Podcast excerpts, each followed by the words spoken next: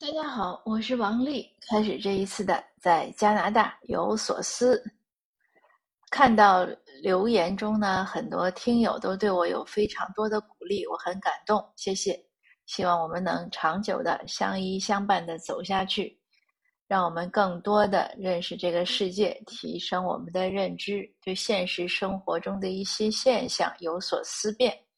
今天呢，是我在加拿大的我们这边的二零二零年的二月二十二号星期二，这个日子被我看被网友评为是最二的日子，可能更二的就是二二二二年，但是我想我们和听录音的和我大概都活不到二二二二年，所以呢，我们今天呢就是过一个最二的日子。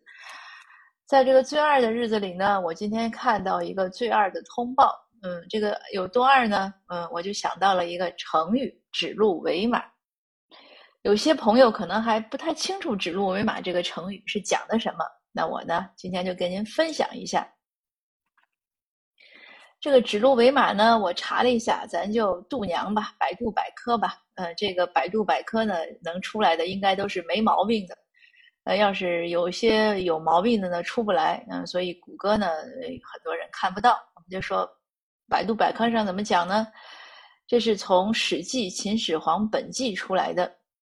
赵高欲为乱，恐群臣不听，乃先设宴，驰鹿献于二世，曰：“马也。”二世笑曰：“丞相误也。”谓鹿为马，问左右，左右或莫。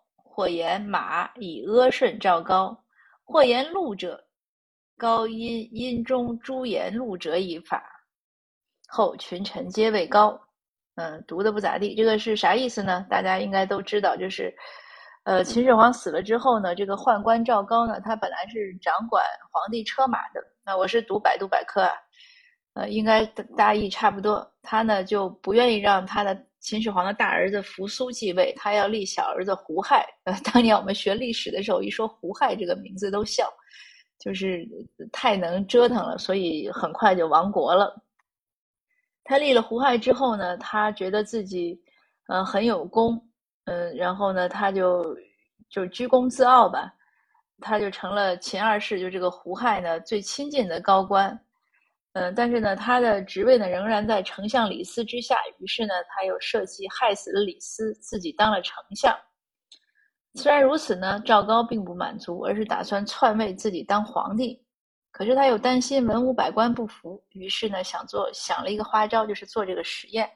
就是说，他呢有一次趁群臣朝拜秦二世的时候呢，让人牵来一只鹿，献给秦二世，说这是一匹千里马。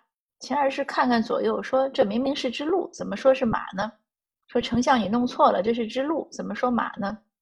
赵高没有理会这个皇帝的话，而是问左右的大臣说：“你们说这到底是鹿还是马？”大臣们呢，惧怕赵高的权势，不敢作声。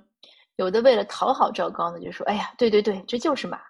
前些年我还养过这样的马呢。”有些呢不愿意，有些大臣呢不愿意违背自己的良心，直言不讳地说：“这是鹿，不是马。”那赵高呢认为说实话的人呢，嗯，就是不听他指挥的，所以就给他们强行加上各种罪名，被赶出朝廷或者被杀害。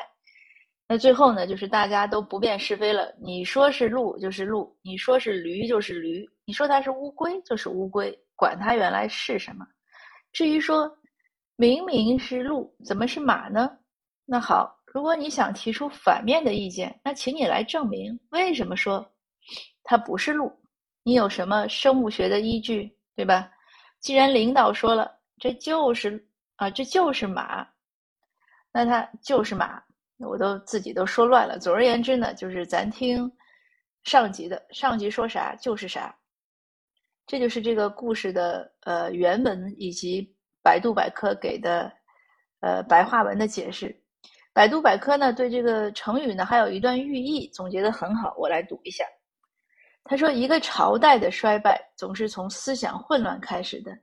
指鹿为马这个成语，真实的说明秦朝无法挽救的走向灭亡。当然，能够扫除六国的秦朝走向灭亡，也还有一个过程。一些人因为惧怕权势，就不敢说真话，颠倒是非。”这样的做法是令人不齿的，也是应该鄙视的行为，应该引以为戒。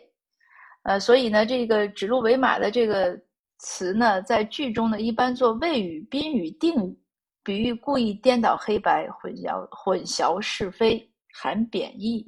好，一读这个“混淆”这个字，我特意查了一下，读对了。